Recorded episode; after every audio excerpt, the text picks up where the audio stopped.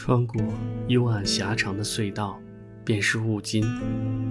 漫天浓郁的雾气，两条刚刚失去尸体还温热的生命，还有那块绿色的交通指示牌，无声的告诉江仁浩：“乌金欢迎你。”也许，每个生命来到这个世界上，本来应该是平等的。如今，似乎人们已经达成了某种共识，那就是那句仿佛是刻在亘古不变的宇宙中沙尘上的一句话：“人人生来平等。”但现实的讽刺意义，或许就在于此，它不断的、隐约的告诉我们：人人生来不平等。任何强者向弱者所表示出的一点点恩惠。都被无限放大了，以至于甚至可以变成为强者罪行辩护的证词。现实不断的让我们怀揣希望，却又一次又一次的将这种希望化为乌有。现实一次又一次的教会我们要学会原谅，或许那是因为有些人尚未见识到真实的绝望。三个天生或后天在身体上存在某种弱势的孩子，与两个富有正义感的成年人，穿起了整个剧情。影片是一场有关正义与邪恶角力的故事。性侵犯孩子们的变态人渣，表面上衣冠楚楚，一副道貌岸然的嘴脸，办公室里甚至悬挂着那幅比真人还要富有正义感的画像。不禁让人感叹，艺术的魅力是如此让人荡气回肠。这些人表面上优秀的人，有头有脸的人，拥有无数个头衔，无数个丰功伟业，慈善家、教育家、基督教会成员、教师，但是他们的内心却早已被腐蚀个干净。也许甚至是最肮脏的蛆虫，也不屑于栖居于这样的皮囊之上。而还有另外一些人充当这些人的爪牙：警卫、警察、教育厅的官员、市政厅的官员、医院的医生、法官、辩护律师。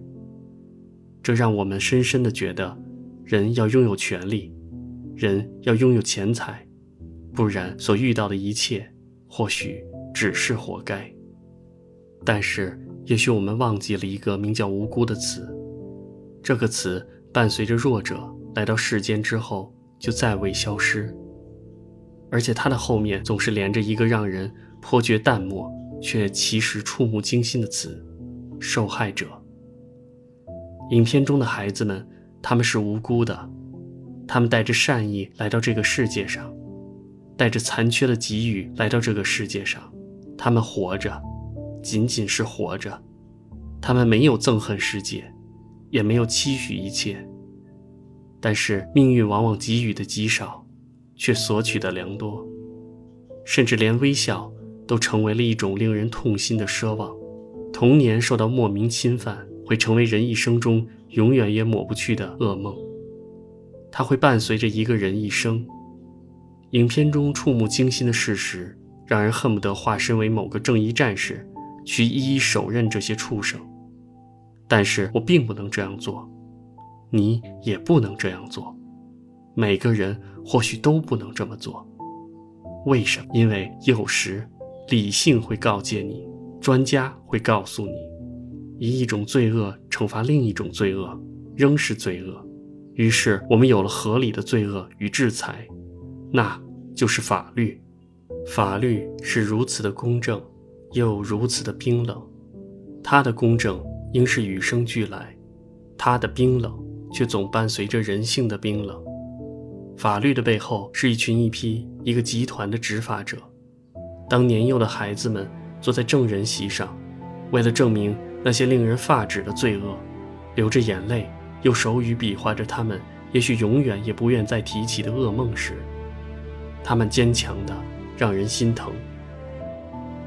且不说正义。究竟能不能够得到伸张？他们还只是孩子，却要再次遭遇他们早已遭遇过的地狱。而有些人甚至还会为了金钱利益，在法庭上对着他们嘶吼，继而对着法官嘶吼：“他们是孩子，他们的话不可信。”在畜生的执行法律者背后，会让人对法律本身也感觉到怀疑，因为在这种时候，法律往往是用来维护畜生的权利，而却把所有的人当作畜生看待。即使正义通过法律得到了伸张，又能怎样？因为有些事情是永远也抹不掉的，更何况正义往往无法伸张。庭外的和解，无非就是金钱的力量。钱有时候可以换来一切，可以拥有生命，拥有权利，拥有地位，甚至可以洗清罪恶。但是钱有时候却会感觉到无能为力。当遇到富有正义感的江仁浩，以及维权机构的女职员时，连万能的金钱也悻悻然失效了。所以，世界上总有这种傻子，不肯面对现实，全能的现实，总是想要抗拒现实。有时候我也会忍不住骂一句：“你们傻不傻？”但更多的时候，我发自心底的对他们肃然起敬。除去讨论法律与世界的不公正之外，影片中对于人物心理以及氛围的营造也颇让人动容。小女孩严斗写在信上的回忆，在影片中被展现得淋漓尽致。昏暗的走廊显得无比漫长，而且遥远，就仿佛是童年噩梦中总会出现的场景一样。小女孩在走廊的尽头看到了些微的带有暖意的灯光，待到走近，听到屋里传来了温馨的音乐，但是推开门之后。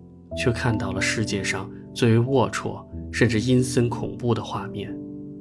尽管并不是所有人都有如此真切的惨痛经历，但或许我们每个人都有如此的心理与经历。我们怀着忐忑的心走向社会，在前进的路上，我们独自跋涉，走着走着，在路的远方看到了些许希望与温馨，但待到我们走近。世界却一种狰狞的面目猛然间呈现在我们的面前，脆弱的人直接跑开了，坚强的人选择留下来面对，逐渐麻木，逐渐习惯。总有一天，良知渐渐被磨灭了，此时有另一些人便会拍着我们的肩膀说：“年轻人，你成熟了。”世界上有些东西是如此明晚，然而无论如何也找不到一丝裂缝将其摧毁；而世界上又同时如此易碎，正如受伤的孩子们的心。当姜仁浩试着告诉明秀和解的真相时，他没有讲到钱，他只是说：“奶奶很善良。”于是他原谅了那些坏人。他是如此温柔，在这样绝望的环境下，仍想给孩子们一个美好世界的梦。但明秀最终还是选择了覆灭，与仇人一同走上了死亡的道路。当列车呼啸而过时，他撞碎了一个孩子美好的梦，也撞碎了一些人内心仅存的希望。睿智的孩子并没有给他们带来任何改变。影片的魅力之处，也许就在于此，在让我们看到希望的同时，又将它击个粉碎。当严斗在法庭上证实他能够听到音乐时，罪人们哑口无言了，正义者欢呼雀跃。然而想起姜仁浩老师在海边对严斗说的那句话：“世界上最美丽、最珍贵的，反而是看不到也听不到的。”而是需要用心感受的。当严斗用手语比划着那句恶毒的话，找出双胞胎中的校长时，是多么的让人欢欣鼓舞。然而，这一切的一切，只是一场聊作自慰的春梦罢了，一纸宣判书，让所有的美丽幻想，通通归零。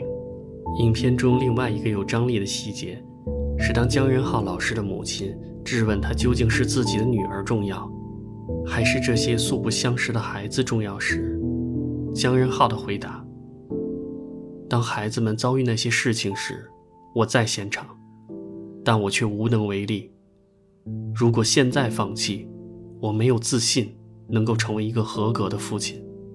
影片最终虽然没有给出确切的结局，但是从姜仁浩手中的生日蛋糕，或许我们可以知道，他们一家都很好。这也算是对于我们最后的一丝安慰了。宣判结束了，罪人们在法庭上弹冠相庆。走出法庭，他们又在声色场所风流快活。他们一边把手伸进姑娘的上衣里，一边炫耀着自己是如何买通一切，获得胜利。他们一边欢笑着唱着歌，一边声嘶力竭地大喊着：“正义终将获得胜利！”多么的讽刺！讽刺的情节不止一处。校长的情妇走出男孩明秀的家门。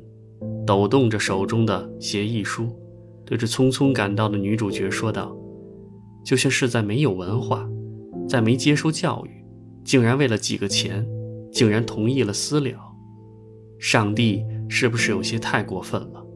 讽刺的让人想要毁灭世界，但是贫穷的现实又让人无比痛心疾首。卧床的儿子，又聋又哑的两个孙子，年老的老太太。”落跑的儿媳妇，生命的不幸偏偏总是降临在同一个家庭身上。